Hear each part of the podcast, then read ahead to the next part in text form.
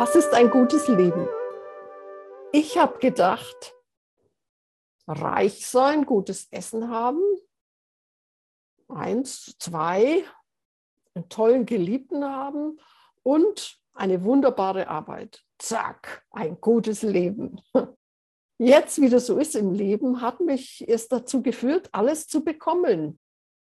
Ich habe mich in einen Mann verliebt, der reich war, der mir das tollste Essen gegeben hat.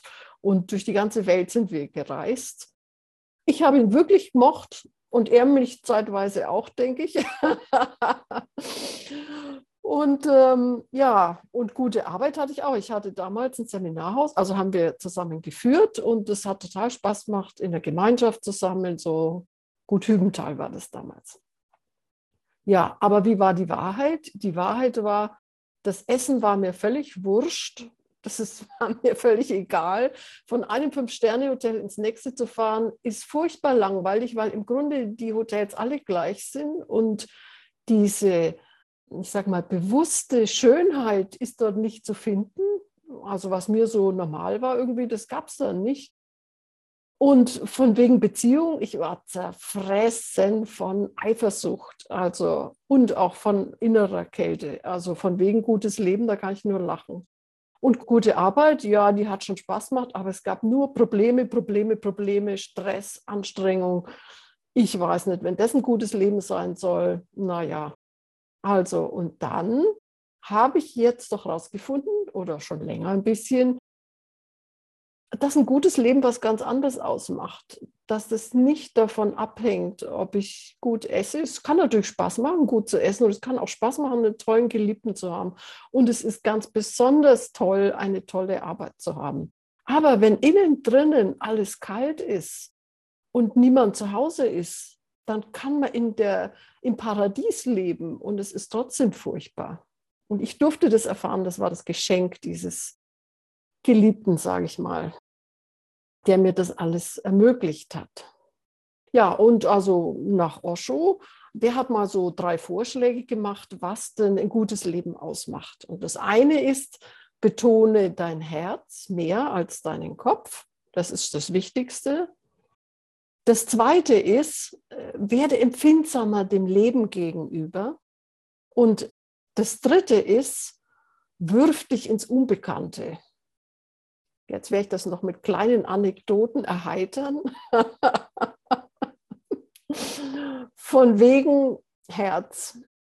Betone das Herz. Ich habe heute früh meinen Fensterladen aufgemacht und habe sofort auf eine blühende Osterglocke geschaut und habe gedacht, ah, Herz. Und dann ist mir aber klar geworden, ja, das äh, mit Herz ist nicht Emotion gemeint. Es ist nicht gemeint, oh, wie schön und sich auszufließen und zu vergessen in der Osterglocke. Nein, nein, nein, sondern im Herzen heißt, diesen Moment, wo ich mich erfreue, wirklich wahrzunehmen. Und zwar bei mir wahrzunehmen, nicht bei der Osterglocke, sondern ich mache den Fensterladen auf, schaue auf dieses starke, wunderbare Gelb und dann war noch ein Zitronenfalter dabei. Und dann schaue ich, was bei mir im Herzen passiert. Nämlich, da entsteht eine Öffnung und eine Freude. Und dann geht es wieder zum nächsten ähm, wunderschönen, einem feinen Müsli und so weiter, wo ich wirklich mein Herz gefühlt habe und gesagt habe, ah, fein, schön. Das Herz ist aber jetzt nicht nur so materiell, sondern für mich ganz speziell, ich spreche ja nur von mir, insofern, für dich mag alles ganz anders sein, aber für mich ist nochmal das Herz ganz wichtig und zwar das spirituelle Herz. Ich bin hoch erfreut, wenn ich irgendwelche intelligenten Menschen übers Leben sprechen höre oder sehe oder irgendwas sehe oder einen Film sehe, der damit zu tun hat, also, da öffnet sich mein Herz. Und das ist also der Vorschlag von Osho, im Leben und zwar wirklich im Alltag auch, mehr und mehr das Herz zu betonen, also wirklich Ausschau zu halten. Das braucht auch eine Entscheidung, eine innere Entscheidung, die sagt, ich will mich jetzt fürs Herz entscheiden. Ich will schauen, was das Herz sieht und was immer das auch bedeutet. Das musst du dann selber rausfinden. Das kann auch manchmal dann sich vermischen mit Kopf und so. Und da weiß man nicht genau, ist das jetzt Herz oder Kopf. Das spielt überhaupt keine Rolle. Entscheide dich dafür, das Herz mehr wahrzunehmen. Das ist also der erste und der wichtigste Schritt. Und der zweite, der hängt damit zusammen, nämlich Empfindsamkeit. Das war genau das, was mir passiert ist, obwohl ich verliebt war und alles und mein Herz eigentlich offen war. Trotzdem, meine Empfindsamkeit war gleich null vom Stress, von der Arbeit, von allem. Null Empfindsamkeit. Und das ist das, was du auch im Alltag ganz besonders gut üben kannst. Etwas zu berühren, was zu fühlen, auch die Auf und Abs, auch die Schmerzen zuzulassen dir zu vertrauen, dass du auch durch schwierige Zeiten durchkommst. Du musst nicht alles abschneiden und dich verschließen und wie ich das eben auch gemacht habe. Ich, ich denke mal, wir haben das nie gelernt, dass wir Vertrauen zu uns haben können, dass wir durchkommen durch die Sachen. Aber ich habe mich auch vor dem Schmerz geschützt. Und nach und nach lerne ich, zumindest kleine Schmerzen zuzulassen, kleine Sachen hochpoppen zu lassen, auch mal sauer zu sein und es nicht zu deckeln. Das lerne ich gerade. Und auch, dass ich da mit Bewusstheit durchkomme. Also der erste Schritt war ein Ja fürs Herz, für ein Leben mit Herz, sage ich mal. Und zwar ist da nicht das romantische Herz gemeint, sondern die Öffnung für was Größeres als der Kopf. Der zweite Schritt, Empfindsamkeit. Also Gefühle zuzulassen, was immer in dir ist, zuzulassen, anzuschauen und da sein zu lassen.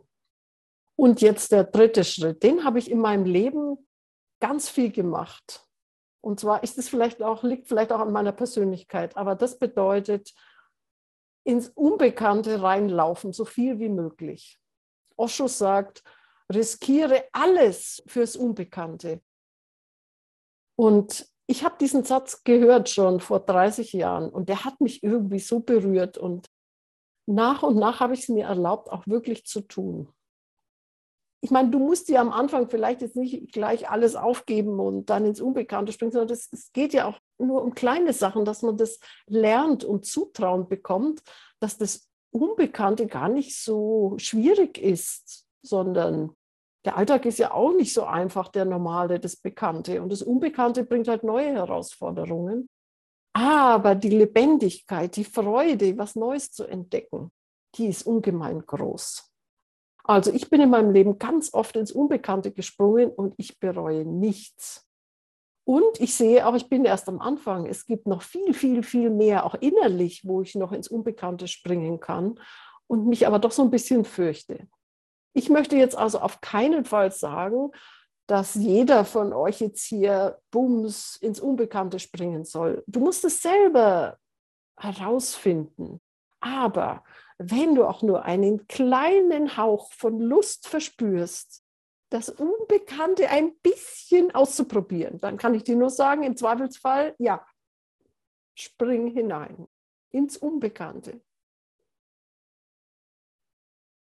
So, das waren also diese drei Punkte für ein gutes Leben. Und ich kann sagen, im Vergleich zu der Zeit, als ich mit dem Geliebten im Fünf-Sterne-Hotel rumgereist bin und das schönste Leben hatte, das man sich vorstellen kann, lebe ich heute alleine und so glücklich wie noch nie. ich würde sagen, es lohnt sich, diese drei Punkte zu vertiefen.